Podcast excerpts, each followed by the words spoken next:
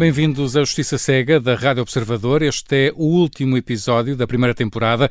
A Justiça entrou de férias no dia 15 de julho e o nosso programa vai também de férias com a Justiça. Regressa em setembro. Este vai ser, por isso, um programa especial. Vamos fazer um balanço deste, deste programa que começou em outubro do ano passado. Foram 39 edições em que demos um foco especial aos problemas de várias jurisdições, com destaque para o penal e para o administrativo fiscal, mas em que também tentámos procurar soluções. Tivemos entrevistas debates, entrevistas de vida, análise e opinião, tudo com o objetivo de criar pensamento crítico sobre o funcionamento da administração da justiça. Para fazer esse balanço, vamos respeitar não só o formato tradicional do programa, como chamamos dois convidados de anteriores episódios, o juiz desembargador Manuel Soares e também o advogado Paulo Saragossa da Mata. Na primeira parte, eu e o Luís Rosa vamos debater eh, com estes convidados os temas que mais marcaram os 39 programas anteriores. Na segunda parte, vamos recordar os principais casos que marcaram o ano judicial que agora termina.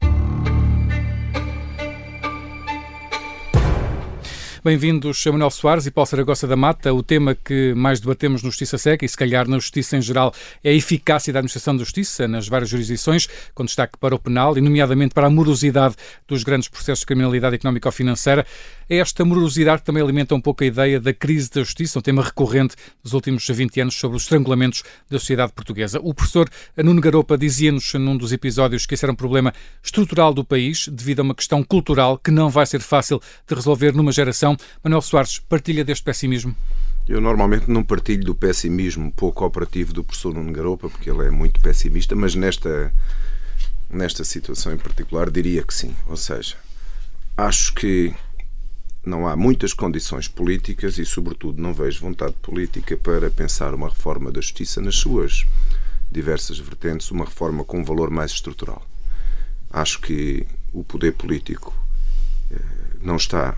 O poder político, no sentido, os governos e os parlamentos, na sua, eh, nas maiorias que a todo momento ou que em cada momento eh, gerem a política, não têm mostrado essa vontade e as dinâmicas políticas do, do, diálogo entre as oposições e os governos também não são muito dadas a consensos.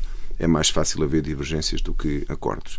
Portanto, para responder à sua pergunta, acho que é pouco provável que nos anos mais próximos alguém apareça interessado em fazer reformas da justiça. Reformas, claro, participadas, ouvindo as pessoas que uh, trabalham no sistema.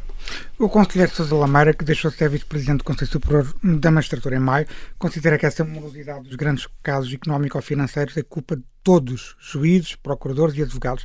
Paulo Saragossa da Mata é subscritor de um manifesto que juntou figuras de todos os operadores judiciários para defender decisões mais sintéticas. É um primeiro passo, este é um primeiro passo para algo que se julga, ou que se julgava, impossível, um acordo entre os diferentes operadores judiciários para tornar o processo penal mais eficiente nestes grandes processos? Muito boa tarde a todos. Eh, eu, eu penso que é um primeiro passo para um, um despertar de uma consciência organizada. Não é um grupo orgânico, não, não pretendemos ser um grupo orgânico, não pretendemos ter qualquer relevância uh, numa reforma de qualquer justiça. Mas é algo inédito juntar juízes, procuradores, advogados, solicitadores. Fico muito satisfeito que, que tenhas sublinhado o inédito, porque é uma das coisas que eu tenho lutado bastante uh, é para transmitir a imagem de que acho que juízes, procuradores, advogados, oficiais de justiça devíamos falar muito mais e com muito menos acrimónia. Eu nunca me esqueço, eu era muito jovem advogado e o senhor Bastonário Pires de Lima fez capa de uma revista dizendo que havia um clima de crispação na justiça, estamos a falar de há 30 anos quase. Esse clima de crispação. Mantém-se eu diria que até, até piorou, não, não é tão ostensivo. Eu diria que nós nos debatemos e nos degladiamos, eh, às vezes, eh, muito mais por trás dos panos e até em alguns programas de comunicação social. Posso confirmar isso? Exato. Do que eu até preferia a crispação do tempo do Sr. Professor Pires de Lima, do Sr. Uh, Bastonário Pires de Lima. Vamos lá ver. Nós não queremos ser um grupo organizado, nós queremos alertar para um problema que é um as pessoas criticaram muito ah mas isto não é um problema da justiça penal só porque é restringiram bem, claro restringimos porque queríamos restringir queríamos falar da justiça penal. Devo sublinhar que realmente a justiça penal não é um problema de não é em toda a justiça penal que há um problema de morosidade, não, não é, não, não, é verdade. Nós temos isso. dito isso neste programa muitas vezes. Exatamente, a justiça penal portuguesa anda a um ritmo perfeitamente normal e até diria acima da mediana dos 50 países estudados. Um ano no tempo médio de resolução. Exatamente, portanto não há nenhum problema de morosidade na justiça criminal em geral. Já há um problema de morosidade dramática na justiça administrativa e tributária. Absolutamente dramática, intolerável, insustentável. E deve-se dizer, não se vê realmente nenhuma vontade de fazer alguma coisa sobre isso a sério. Eu, eu, eu, sou a prova viva disso como cidadão, não como advogado. Eu tive um caso pendente na Justiça Administrativa e Tributária, neste caso tributário, durante 16 anos. E quando acabei esse, tive que começar outro. Portanto, vou mais de 16 anos. É uma coisa uh, que já vamos falar mais em pormenor daqui a pouco. Exato, mas, mas temos que acrescentar isso os grandes processos pronto, de criminalidade económica ou financeira. E por isso eu tenho que responder à pergunta que me fizeste, Luís, que é, é culpa dos juízes, dos procuradores e dos advogados? Não, não é devo dizer, e deixa-me pôr já aqui de lado, deixas-me pôr aqui já de lado os juízes. Eu, eu, não tenho nenhuma simpatia por nenhuma classe profissional, nem pela minha. Portanto, eu acho que consigo ver perfeitamente os problemas que existem. Os juízes são quem menos, menos problema causam à morosidade da justiça no que diz respeito à justiça criminal em megaprocessos. Porquê? Porque o juiz apresenta-se-lhe um megaprocesso e tem que lidar com ele. E eu disse isto imensas vezes em televisão, em rádio, escrevi. É absolutamente inumano o esforço que se pede a um juiz se me disseres assim, acreditas que aquela sentença é absolutamente justa? Bem, o mais possível que aquele juiz conseguiu decidir, ou aqueles três, porque se tiverem uh, eh, 10 milhões de documentos para analisar, 300 testemunhas para apreciar a prova, acho que não é um humano, não conseguem fazer. Talvez um dia com a inteligência artificial, os senhores desembargadores, os senhores juízes de primeira instância, eu já não falo dos conselheiros, pouca coisa é conhecida por conselheiros hoje em dia, não chega lá nada, apesar de toda a gente que se chama de recursos. Um, portanto, é o, quem terá talvez menos responsabilidade na morosidade. Quem é que tem muita responsabilidade na morosidade? Os seus procuradores têm. Têm, sim, senhor. O problema dos megaprocessos é um problema do Ministério Público, não é um problema do Código de Processo Penal. Os advogados têm, sim, há advogados que têm, claro. Quando me dão exemplos de 5, 10, 15, 20, 30 recursos, eh, que procuram obstaculizar o, a marcha do processo. É verdade, mas também é preciso dizer, e a maior parte das vezes isso não passa aqui no, no teu programa, eh, é que 99% dos recursos não têm efeito suspensivo. Não têm. E, portanto, não é por causa do recurso que o processo hum, para. Passa aqui no programa que mas, vamos, mas podemos discutir isso, já que temos aqui o Sr. Desembargador. Bem, a estreia do Justiça Cega foi com uma entrevista ao Diretor Nacional da Polícia Judiciária que atacou de frente o problema das manobras dilatórias, dilatórias classificando-as como terrorismo judiciário, que provocou uma grande polémica na altura. Houve outras soluções que foram defendidas neste programa, como uma reforma dos recursos, alterando o efeito suspensivo de alguns, a clarificação da fase de instrução criminal, para não ser um pré-julgamento, Manuel Soares, a Associação Sindical de Juízes apresentou a sua proposta de reforma do sistema. Quais as propostas que, na sua opinião, seriam mais facilmente consensualizadas com os advogados e o Ministério Público, isto mantendo aqui uma perspectiva, tentar encontrar aqui um consenso? Certo. Olha, eh, eu acho que aquilo que mais importante que propusemos e pedimos nem sequer é o que está nesse documento, nesse livro que resulta de um trabalho de um ano e meio de um, de um conjunto de pessoas que refletiu sobre as questões da justiça. Eh, eu, na última reunião, pedi à senhora ministra para criar, pode ser um grupo de trabalho, uma task force, o nome é-me indiferente, eh, que olhasse para os processos de criminalidade económica ou financeira complexa, para aqueles que findaram, e já temos umas dezenas, para tentar perceber uma coisa que eu acho que ninguém sabe. Ninguém sabe porque é que eles param, onde é que param, quanto tempo param, por culpa de quem é que param. E se as paragens que vão sofrendo ao longo do tempo se são úteis para o desfecho final, se são abusivas, se são, se são razoáveis. Ou seja, ninguém sabe porque é que o processo penal, nem em certos casos, demora muito. E, portanto, se quisermos olhar, todos, mas todos percebemos que demora em excesso. Uhum. E todos percebemos que é preciso uma solução para isto. portanto, eu diria que se começássemos por aí já fazíamos bem. Porque é muito fácil cada um de nós mandar um bitite ao outro fruto da nossa experiência, do, do, do, que vemos, que é, apesar de tudo, parcelar. A minha é de muitos anos, o doutor Saragossa Mata também de muitos anos, mas ele conhece os processos dele, eu conheço os meus, não temos uma visão global do sistema. E, portanto, eu começava por aí. Uh, se mas não está a ver o governo com essa predisposição? Pois, eu não estou. Na verdade, não estou, mas gostava de estar. Quer dizer, acho que é muito fácil. Isto, aliás, é uma coisa que não custa dinheiro nenhum a fazer. Era uma questão de não, encontrar as pessoas eh, certas. Isto não era, ir, não era preciso ir a Marte para fazer isto voltando à outra questão por onde começou o Luís Rosa, eh, que é há de facto no processo penal um conjunto de aspectos que merecem reflexão. Eu não digo que tenho uma solução para tudo, nem os juízes apresentaram uma proposta fechada. Aquilo que nós lançámos para discussão foi que há um conjunto de matérias que era importante discutir. E algumas têm sido faladas e até aqui ao longo deste programa efeito suspensivo dos recursos para o Tribunal Constitucional. Eu interrogo-me se é necessário. E gostava de ter também acesso à informação que me levasse a ter uma opinião mais fundamentada, que era esta. Dos recursos todos, das centenas ou milhares que lá chegam, quantos procedem, porque é que procedem e qual foi o efeito prático que isso teve nos processos. Segundo aspecto que já desde 2011 os juízes têm sugerido que se comece a discutir, a utilidade da fase de instrução facultativa quando pedida pelo arguído para reagir contra uma acusação. Não é se precisamos de uma fase de instrução, penso que precisamos e temos uma Constituição que diz que temos que ter, e portanto nem sequer sugeria que se fizesse uma revisão constitucional nesse aspecto, mas discutir qual é o âmbito dessa instrução, o que é que devemos fazer. Se devemos ter uma instrução onde há reavaliação da prova produzida, se devemos ter uma instrução onde é possível ter mais prova, ou se devemos reduzir a instrução a uma mera verificação dos indícios recolhidos pelo Ministério Público e depois avaliar as invalidades de prova, as questões prejudiciais, como as prescrições, tudo isso, essa discussão devia ser feita. E ela também devia ser feita, outra vez, à luz do conhecimento da realidade que ninguém tem, que é o de saber se as instruções que temos tido se são fatores de morosidade excessiva ou não, e se sendo, se podíamos reduzir aí tempos e, e aumentar a eficiência do processo, sem pôr em causa um aspecto que é absolutamente essencial, que são as garantias fundamentais. E Paulo Sérgio Mata concorda com estas uh, ideias sim, de, de Mel Soares? Concordo com estas ideias e, e aliás, eu tenho, não, não, não, falei desta maneira, não, não dei a ideia desta maneira, mas é uma coisa que eu uh, defendi há vários anos e não só para a justiça criminal, mas uhum. para a justiça em geral, que era a existência de um, um, um, uma aplicação de controle do workflow uh, e que nessa altura, quando eu comecei a falar, nem sequer seria tão, tão execuível como hoje, workflow permanente de acesso público na internet para sabermos onde é que os processos param a cada momento em todas as, as justiças. Hum. Porque há uma coisa que é preciso dizer. Aberto ao público. Aberto ao público. Todos podíamos ver. Uh, aliás, o, o Sr. Desamarelo deve-se recordar disso, quando, quando ambos começámos a nossa vida profissional, todas as notificações e citações eram feitas pelas secretarias judiciais. E dizia-se que isso era uma coisa que uh, entorpecia a máquina da justiça a meio da minha vida profissional isso desapareceu tudo. As e, a máquina continua, e a máquina continua absolutamente entorpecida. Claro. E dir-me-ão, ah, mas perdemos 5% dos funcionários. Mas todos os anos depois há concurso. E quando vamos ver as medianas europeias, nós nem sequer estamos abaixo em número de funcionários. A responde a todas essas perguntas. Mas é o que eu estou a dizer. Se nós tivéssemos. A ideia é a mesma. Se nós tivéssemos um workflow que permanentemente nos permite saber na Justiça Administrativa do Tribunal Administrativo do Círculo de Lisboa. Ah, perdão, Tribunal Administrativo e Fiscal de Lisboa. Utilizei a nomenclatura antiga. Um, eu sei que os processos estão essencialmente parados à espera de julgamento ou estão essencialmente parados à espera de um recurso. Aliás, o Ministério da Justiça, de quando em vez, emite comunicados a dar conta de que há menos não sei quantos processos pendentes em várias jurisdições. Sim, agora já não, não é, é preciso esperar é, 30 anos, já chega não é, 25.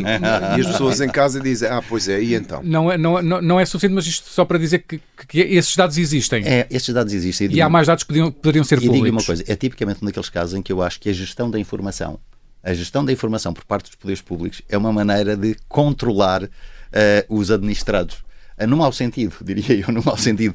Porquê? Porque se nós fôssemos conhecedores disso, tal como é importante sermos conhecedores, para não haver tanto, como é dizer, tanto mito, conhecedor de, de, de, de, dados concretos e efetivos sobre quantos milhões são investidos na justiça por cada 100 mil habitantes, qual é o, o, o salário médio do juiz ou de um, ou de um procurador por 100 mil habitantes. Estamos na mediana, pois onde, estamos. Onde nós estamos mal uhum. é na percentagem do contributo do utilizador na, na... Ah, isso sim, claro. Ou seja, nós temos, para, temos 20 e tal por cento do orçamento da justiça, dos tribunais, não é o da uhum. justiça, pago pelos utilizadores. E aí estamos muito mal, porque estamos muito acima da mediana europeia. Certo.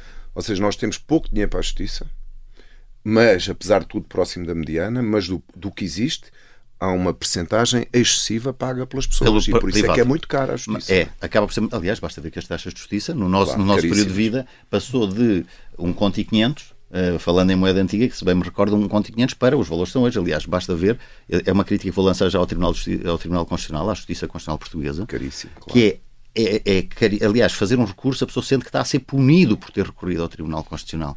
E eu não consigo perceber como é que o Tribunal Constitucional se diz tão atascado, desculpem uma expressão, mas é mesmo dentro de lama, não é atascado, Uh, com tantos processos, quando nós temos jurisdições paralelas em que por 100 mil habitantes a pendência é mais ou menos a mesma e ainda lhe acrescentam formas de processo que nós não temos. Temos que, que acelerar aqui um bocadinho a, a, nossa conversa e, e agora passar para o, Manuel, para o Manuel Soares, uh, porque a jurisdição administrativa fiscal é algo que demos também grande atenção na Justiça Cega e ao contrário do que os cidadãos comuns pensam, esta jurisdição que tem o maior problema de morosidade, são entre 7 a 8 anos para um processo uh, transitar em julgado. Poucos convidados concordaram em extinguir esta jurisdição, mas apontaram baterias, por exemplo, exemplo, a área fiscal que entope os tribunais. Eh, faz sentido, Manuel Soares, por exemplo, impor a prescrição das ilicitudes tributárias? Não, eh, os, os, ilícitos tributários ilícitos criminais têm prazos de prescrição. Hum. Mas nós, se fôssemos resolver o problema da justiça administrativa e fiscal, criando um, um deadline a partir do qual, se o caso não estivesse resolvido, prescrevia ou. Hum. Quer dizer, isso era o mesmo dizer às pessoas que estão nas filas de espera nos, para os hospitais para operações, dizer, é pá, olha, o, o, tempo é 10 anos. Você, se não for hum. chamado, aguente lá o, a doença e depois, se morrer, queixo da vida, não é? Isso não pode ser assim. Hum. E, e, não pode ser assim, nem tem de ser assim, porque a Justiça Administrativa e Fiscal, que tem muitos problemas, eh, tinha uma solução, pode ter uma solução fácil, barata e rápida uh, se houver vontade política. Não é nada do outro mundo. Nós estamos a falar apenas de liquidar os processos atrasados que se acumularam desde 2004 a seguir à reforma administrativa hum. e fiscal. A, a Justiça Fiscal tem hoje capacidade instalada para lidar com todos os processos que entram. E mais, nós temos uma média de processos administrativos e fiscais bastante inferior à média do Conselho da Europa. Exato. Portanto, nós não temos um excesso de processos. Temos, neste momento, capacidade instalada para lidar com os processos que entram e saem. O que é que nos falta? soluções especiais para liquidar as pendências atrasadas. Onde é que falhamos? Eu, em 2018, disse à então Secretária de Estado da Justiça, que estava a preparar uma reforma, que lhe disse que isso é despejar, uh, isso é como um camove despejar água ao lado do incêndio. Parece que resolve, mas não resolve. E a prova está aí hoje à vista. Nós tínhamos mais ou menos 30 mil processos ou 40 mil acumulados em Lisboa, com 10, 15, 20 anos de atraso, uhum. de primeira instância, à espera de alguém que fizesse a sentença e a maior parte deles foi, foi liquidada. Portanto, a sentença existe.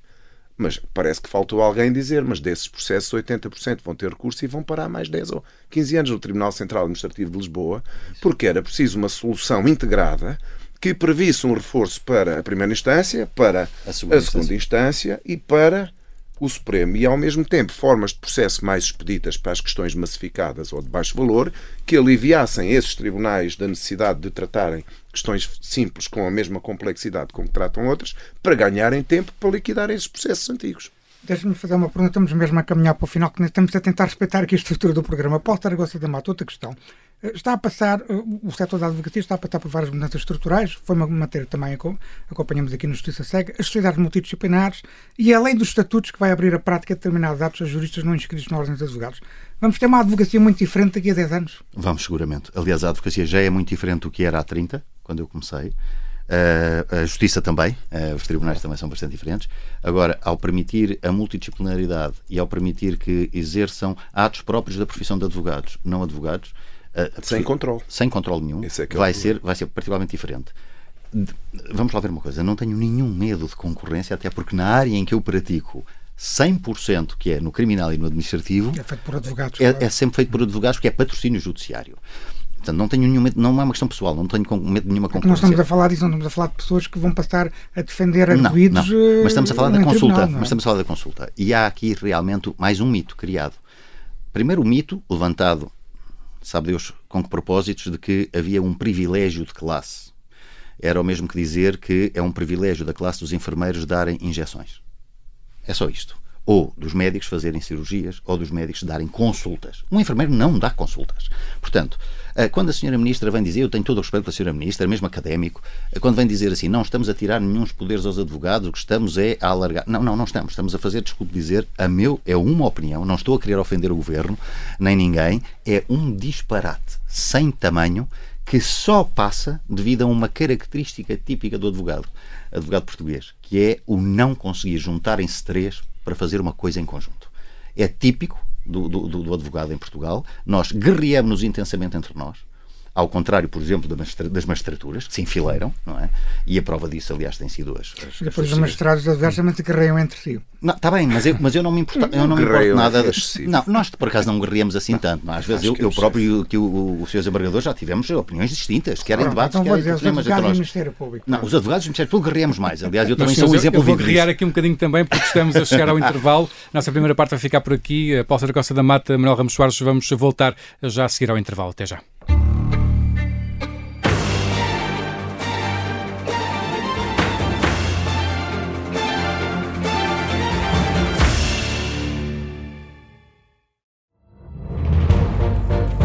Esta é a história do padre obcecado com a infiltração do comunismo na Igreja que tentou matar o Papa em Fátima. Que raio de coincidência! no dia 13 de maio. E, a partir desse momento, o Papa Voitila nunca mais deixa de olhar para Fátima. Episódio 1 O Anticristo, em Fátima. Matar o Papa é uma série para ouvir em seis episódios e faz parte dos Podcast Plus do Observador. Um novo episódio a cada terça-feira. Os assinantes do Observador têm acesso antecipado a todos os episódios desta série, já disponíveis em observador.pt. Os Podcast Plus do Observador têm o apoio da Kia.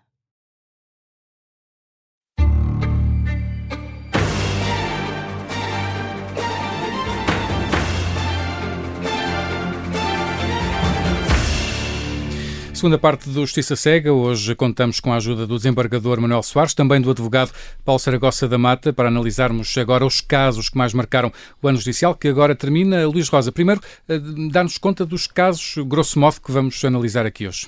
Não é fácil selecionar os casos mais, mar mais marcantes de qualquer ano judicial, sendo que neste caso estamos reduzidos a 39 casos que dizem respeito aos 39 episódios da primeira temporada de Justiça Cega. Optamos por criar três grandes grupos de temas. O primeiro será o acordo do Tribunal Constitucional sobre a contagem do prazo de prescrição dos crimes de corrupção, que deverá ter uma grande importância nos autos da Operação Marquês. Um segundo grupo é constituído pelas diferentes decisões que foram sendo conhecidas também nos autos da, da Operação Marquês, bem como a condenação de Ricardo Salgado a uma pena de prisão efetiva nos autos do mesmo processo. E, finalmente, as diferentes vertentes do caso TAP e do caso Galamba.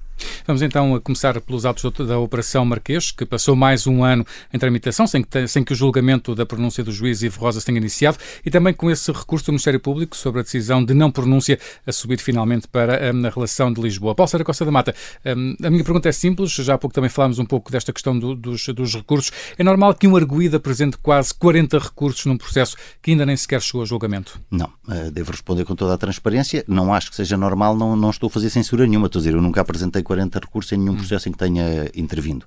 E não me recordo de ter visto, em processo em que eu tivesse tido participação, também 40 recursos. Eventualmente os mandatários acharam que era de recorrer. Também não sei, trans, sou, sou absolutamente transparente, não sei que recursos são. Ou seja, de, recursos de que decisões são. São coisas pequeninas, são coisas eh, mais ou menos irrelevantes, são coisas fundamentais. Não sei, não sei, não sei que não conheço a matéria, mas realmente dizendo 40 recursos é normal, bem, normal, normal não é. Hum. Seguramente que não é. Manuel Soares, os sucessivos incidentes de recusa que, que o arguído José Sócrates hum, apresentou no Supremo devido à falta de sorteio fizeram agora um ano. O Supremo já podia ter resolvido este, este problema mais cedo, sendo que, que um ano para uh, decidir incidentes de recusa uh, não é algo relativamente simples, não é? Uh... Não, repare, pelo que eu percebi, do que fui acompanhando, nunca olhei para o processo, nem uhum. sequer sei qual é a claro. cor da capa mas é, do que eu percebi não havia juízes para. Porque cada vez que o processo era distribuído a um juiz, pedia-se a suspeição do juiz, o afastamento do juiz, e como a lei diz que quando se pede o afastamento do juiz, em princípio tem um efeito suspensivo sobre a marcha do processo até que esteja decidida essa questão, e portanto, em escadinha foram 20 e tal, não sei se todos no mesmo processo, sinceramente, mas foram, se, se um arguído pedir o afastamento sucessivo de todos os juízes. Pronto, não, não terá sido. O Luís Rosa esteve a analisar os processos, sabe mais disso que eu e ainda bem. Uh, mas se, uh, se a razão tiver sido essa, uhum. ou seja, se tiver sido por cada vez que o processo foi distribuído a um juiz, se pediu o afastamento do juiz, não é normal. Mas também houve Se foi porque? É? esteve. Também houve recusas. Não, a primeira recusa é porque está por decidir ainda, ou seja, tudo Sim, começa com um pedido, uma recusa de um juiz que pede para ser afastado porque Isso. considerou que havia um problema de margem de imparcialidade. Isso é que depois é distribuído. Portanto, se tiver sido hum. por isso, anormal. Se o processo estiver parado na secretária de um juiz há um ano para decidir isso, muito mal, errado. E aí a culpa não é do arguído nem do seu advogado, com certeza é do juiz que tiver o processo parado. Uh, Paulo Targosa da Mata, o Tribunal Constitucional emitiu um acordo recentemente, dá razão a um argumento importante do Ministério Público sobre a contagem dos prazos de prescrição dos crimes de corrupção, ou seja, o prazo de prescrição só se começa a contar a partir da data da última contrapartida do último alegado suborno. Este acórdão poderá ter grandes implicações nos autos da Operação Marquês?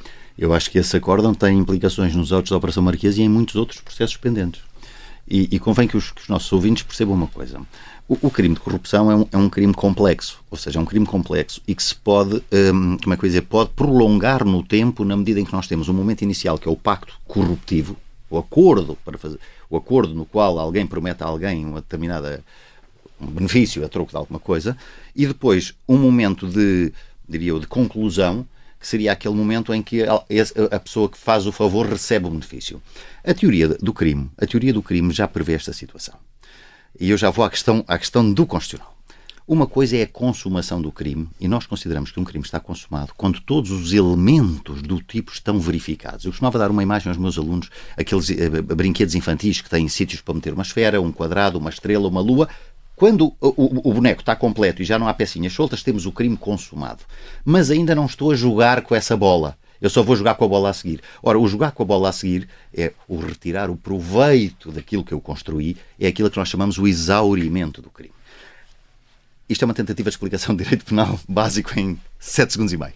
A, a ideia é. E muito bem dado. tentar passar a ideia. A minha questão é.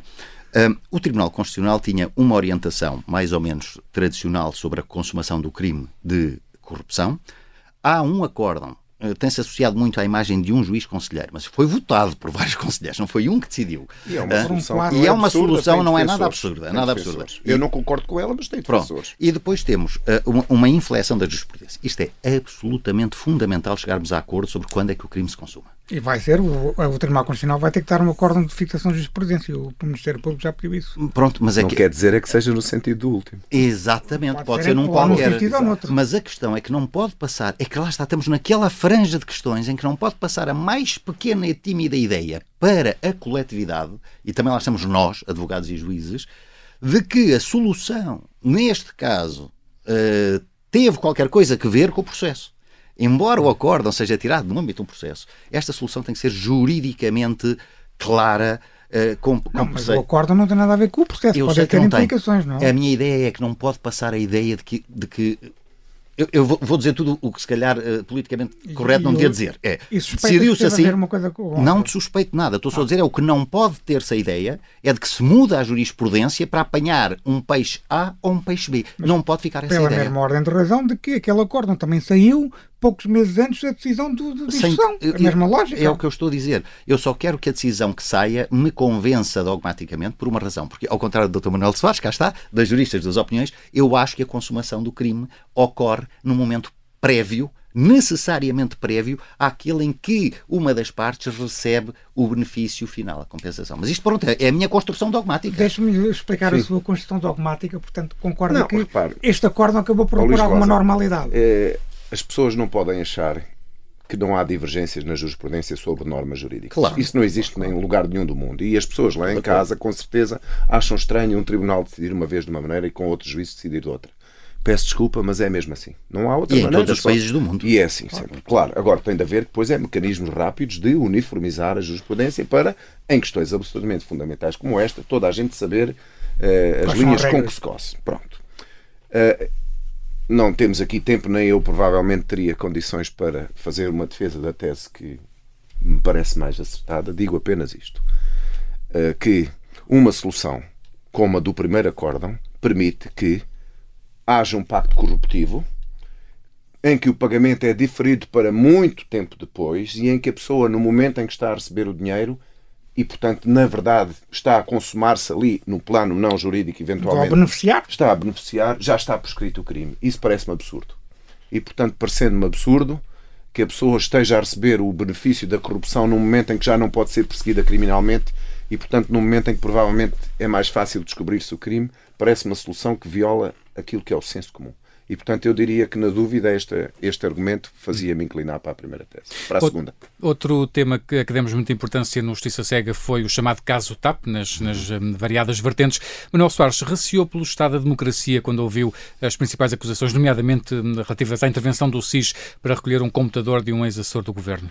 Olha, depende do, do, de como as pessoas olharem para aquilo. Se nós acharmos que o que aconteceu foi um cidadão que desenvolve funções num serviço de informações, que telefonou outro e disse: Olha, senhora Fulano, eu gostava de encontrar-me consigo para que acontecesse isto. E se o outro cidadão diz: Está bem, então vamos lá tomar um café.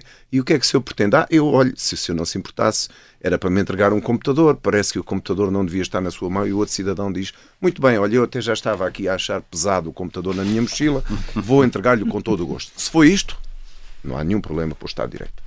O problema é que pode não ter sido isto. Uhum. E é pouco provável que tenha sido isto.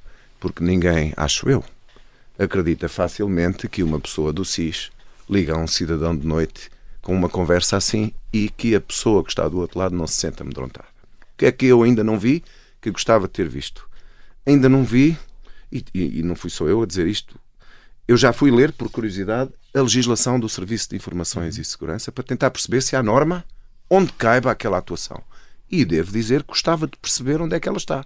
E, portanto, todas aquelas pessoas na área do, da governação, na área do apoio à governação, mas também na área dos órgãos de fiscalização que, que, que dizem que é legal. Sim, porque as coisas, quando são legais, são legais porque há uma norma legal que diz que são legais. Eu ainda não ouvi onde é que ela está. E gostava muito de perceber, porque, como li aquilo trás para a frente, frente para trás e não encontrei a norma, gostava de ver onde é que ela está. Agora só uma coisa muito rápida. Há uma senhora professora catedrática que é, faz o favor de ser muito minha amiga, que viu as minhas tomadas de posição pública sobre isso e ela dizia sempre: pergunte-lhes onde está a linha, pergunte-lhes onde está a linha. Pois claro. Paulo Saragossa da Mata, o Ministério Público uh, demorou a agir, abrindo um inquérito criminal quando o país ouviu Frederico Pinheiro em direto na televisão a expor uma série de crimes, eh, como coação, ameaças à integridade física, falsas declarações. Foi justificada, na sua opinião, a abertura de um inquérito criminal? Foi justificada a abertura do inquérito criminal, mas não foi absolutamente nada justificado o tempo que demorou a que isso acontecesse, ou pelo menos que fosse anunciado publicamente que isso acontecesse. E acha que esse inquérito vai ter consequências? Eu acho que não pode deixar de ter consequências, como não deixaria de ter consequências se fosse possível ter havido um inquérito parlamentar ao SIS. Teria Sim. sempre consequências, só que eu também concordo com as opiniões que têm sido maioritariamente difundidas de que um inquérito parlamentar aos serviços de segurança rebentava, desculpa a expressão, com os serviços de segurança e punha em causa a segurança nacional. Portanto, o que eu acho é que eh, achei muita graça aqui ao, ao seu desembargador a pôr aquela história. Claro que eh, uma criança é capaz de acreditar nessa hipótese, mas eh, que todos, quer dizer, uma pessoa, na normalidade do acontecer, para citar um juiz famoso, a normalidade do acontecer levava-me a dizer que, quer dizer, uma pessoa sente-se amedrontada quando alguém invocando que é do SIS, basta que invocar que é do SIS. Não é preciso, basta ter uma farda e aparecer na rua, pode ser um polícia de giro. Portanto, e não pode nunca, num país como o nosso, com uma democracia tão jovem, uh, suscitar-se esta dúvida. Manuel Soares, uma das decisões judiciais mais relevantes deste ano foi, sem sombra de dúvida, o, o indeferimento da, no recurso da defesa de Ricardo Salgado e o aumento da pena de prisão efetiva. A relação de Lisboa deu razão à primeira instância e recusou novamente a perícia de Ricardo Salgado para aferir o estado de doença de Alzheimer. Esse é o segundo ponto importante dessa decisão. Ficou surpreendido com o aumento da pena não, não fiquei sur nem surpreendido, nem desiludido, nem, nem coisa nenhuma. Quer dizer, isso é, francamente, uh, eu não tenho número estatístico sobre o número de vezes em que as penas são diminuídas, em que são aumentadas ou são mantidas. Mas é um dos três desfechos possíveis de um recurso em que está em causa a medida concreta de pena. A maior parte dos recursos, a defesa defende uma redução da pena, o Ministério Público defende uma, um agravamento da pena em muitas circunstâncias e o Tribunal de Recurso, a meu ver, não deve alterar a pena porque se estivesse colocado no Tribunal de Primeira Instância, teria decidido de outra forma. Deve fazer o controle das, dos requisitos, dos parâmetros de proporcionalidade da adequação de justiça da pena e havendo uma diferença sensível de entendimento, pode alterar a pena e deve alterá-la se ela for, na, na opinião do Tribunal de Recurso, desproporcionada ou injusta. Pronto. E, portanto, não tem nenhuma isso não tem nada de extraordinário haver uma alteração. Mas a questão da perícia, por exemplo, de não ter sido uh, uh, autorizada a perícia foi uma coisa normal para si. Era geral. A maior parte das pessoas com quem eu falei dizem que essa, era essa a decisão expectável. Não, não, conheço. Não conheço suficientemente do processo para ter uma opinião fundamental. Não, mas em termos abstratos. Em termos, não, em termos abstratos, reparem. Todos, não tem causa este, A única diferença entre este processo e os outros todos, onde se decidem coisas iguais todos os dias, é a qualidade do arguído e o facto de estarmos aqui a falar nele. Agora, a circunstância de haver uma decisão de primeira instância que é alterada no, na relação ou mantida na relação por ser considerada, por ter sido considerado foi bem decidido, isso, portanto, não, para um juiz não tem nenhuma dificuldade em perceber isso e isso é as regras do sistema a funcionar. Os erros dos tribunais de primeira instância são controlados pelos tribunais de segunda instância. Hum, Paulo Sérgio Costa da Mata veio aqui ao Justiça Cega falar precisamente, eh, entre outros, deste caso. Ainda acredita que Ricardo Salgado vai ter cadastro? Eh, eu vou, só, precisamente na linha do que disse da última vez que cá estive. Hum. No cenário, uh, uh, no cenário uh, legal positivo de origem portuguesa, no, no cenário legislativo português, com a formação dos magistrados como é feita, é natural que a decisão fosse a de condenação irrelevando totalmente qualquer situação mental que existe ou não existe, eu não quero saber. Também não estou a, a, a discutir se há ou não há. É natural. E como disse, bem, isso aí não será procedente, quase seguramente não é procedente, dado o, o espectro em que estamos a trabalhar e a falar. Uh, vai ter cadastro. Eu diria que linearmente, se tudo correr como é previsível que, que ocorra, vai ter cadastro. Agora, poderia era perguntar-me, mas a doença de Alzheimer ocorrida depois da prática dos factos e antes do processo judicial deve ser irrelevante? O que é que diz, uh, o que é que diz a justiça sobre isto? E isso aí, desculpe, tem mesmo de ser outro programa. Porque eu não já, conseguiria explicar. Já é, já, já é outra, já, é outra, outra questão. discussão. Mas sim. queria lançar esta, esta, esta, esta, esta questão, porque acho que é uma questão fundamental para vir a ser discutida. Nós, nas faculdades de Direito, não falamos com a Faculdade de Psicologia. E a lei não tem, uma, boa, não tem uma solução clara para isso? Não. A lei tem lá um sítio em que abre um caminho para isto, mas a pergunta é: mas qual é a solução justa? E aqui, aqui vou fazer uma crítica que tenho feito muitas vezes, aliás, até aproveito está aqui o Sr. Presidente da Associação Sindical, eu acho que os juízes portugueses têm que ter mais confiança no grande voto de confiança que a justiça democrática lhes deu. Nós que não... significa? Quer dizer o seguinte: um juiz não deve ter medo de ser juiz. Nem porque tem uma inspeção, nem porque pensa a comunidade. Não tem. Um juiz tem um poder enorme no nosso sistema que é decidir justamente um caso aprecia livremente a prova, não é responsável perante ninguém, só deve cumprir a lei. E eu gostava que a justiça portuguesa, francamente, fosse mais criativa, principalmente em casos, e o Sr. Dr. Manuel Faz acabou de dizer, conhece a norma, como eu conheço, a lei não é clara, mas a lei manda um critério. Eu, de um juiz, eu não quero só que seja tal, a tal busca que prononce lei para a rola não, quero uma decisão justa. E muitas vezes, não estou a falar deste caso, vejo juízes a ficarem apoucados perante o positivismo da lei, coisa de que o nosso manifesto também fala, Sim. o positivismo uh, da decisão judicial e às vezes o que nós queremos é um bocadinho mais. O Rogério Alves, quando cá veio, trouxe-nos um estudo uh, que dizia, um estudo de, de, um inquérito de opinião junto de magistrados judiciais da União Europeia, obviamente também portugueses, e nos resultados nacionais deixava claro que uma parte importante do, dos magistrados, se a minha memória não me falha, a maioria dos magistrados, entendia que as suas decisões eram influenciadas pela, uh, pela comunicação social, por aquilo que era debatido no espaço público. Tendo em conta isto que, que o Paulo Saragossa da Mata acabou de dizer, o que é que suscita esta, esta questão, esta conclusão, pelo menos dada pelo Rogério Alves? Não pode deixar de ser assim, não é? As pessoas estão de olhos abertos, têm ouvidos, falam, reagem, interagem socialmente, têm acesso à informação e, portanto, não há nenhum ser humano que não seja influenciável pelos fatores ambientais e de contexto. Isso só se fôssemos todos robôs.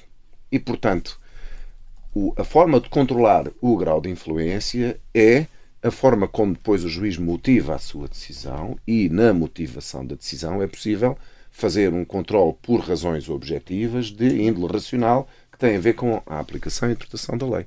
Portanto, é, se me diz assim, ah, um juiz pode ser influenciado pelo, pelo ambiente à volta de uma decisão, a minha resposta é claro que sim. Mas a seguir pergunto, e qual era e como é que podia não ser assim? Não pode ser, não. Não pode não ser assim. Mas isto que o Sr. Desembargador acaba não, de dizer é absolutamente fundamental. Eu aqui, por exemplo, já agora são um, um, um parênteses muito rápido. Eu participo em vários debates né, né, promovidos uhum. por escritórios de advogados, por associações, pelos senhores juízes, pelos senhores procuradores. Muitas vezes ouço a ideia de que, bem, os juízes não podem ser influenciados pela comunicação não, social, mas sempre. quase como se quiséssemos pôr o processo penal tipo uma arca não, e o é, fechássemos. Isso é Edgar Morin como se estivesse na Torre de Marfim. Isso não existe. O que é importante, e o Sr. Desembargador acabou de dizer, e eu acho que isto é fundamental, e eu experienciei-o muitas vezes nos últimos 18, 20 anos, foi entrar dentro de uma sala de audiências, num tribunal coletivo, e ter a clara consciência de que o tribunal realmente não estava impressionado com um ou dois arguídos, e conseguir, por um lado, demonstrar que se calhar nem tudo era como se pensava, e agora o que é mais bonito, e por isso eu disse que tínhamos uma Constituição e um sistema legal que tinha confiado muito nos nossos juízes, é o juiz ser capaz de dizer assim: muito bem, eu li isto tudo, eu ouvi estas escutas publicadas no órgão de comunicação social tal, mas aqui na sala, aqui no processo, o que é que eu tenho? E devo dizer uma coisa: isto é um enormíssimo elogio à magistratura portuguesa. Portanto, não é. O Paulo da Mata é sempre aquele tipo que critica tudo e todos. Não é verdade. E tenho não. visto os senhores. Não é verdade. Também não. testemunha disso. Não é verdade. Posso ter testemunha abonatória. Muito obrigado. E, não, e tenho visto muitos juízes a dizer assim: não, não, não, não, é certo, isso ouviu-se, isso falou-se. Eu sou obrigado a seguir a lei.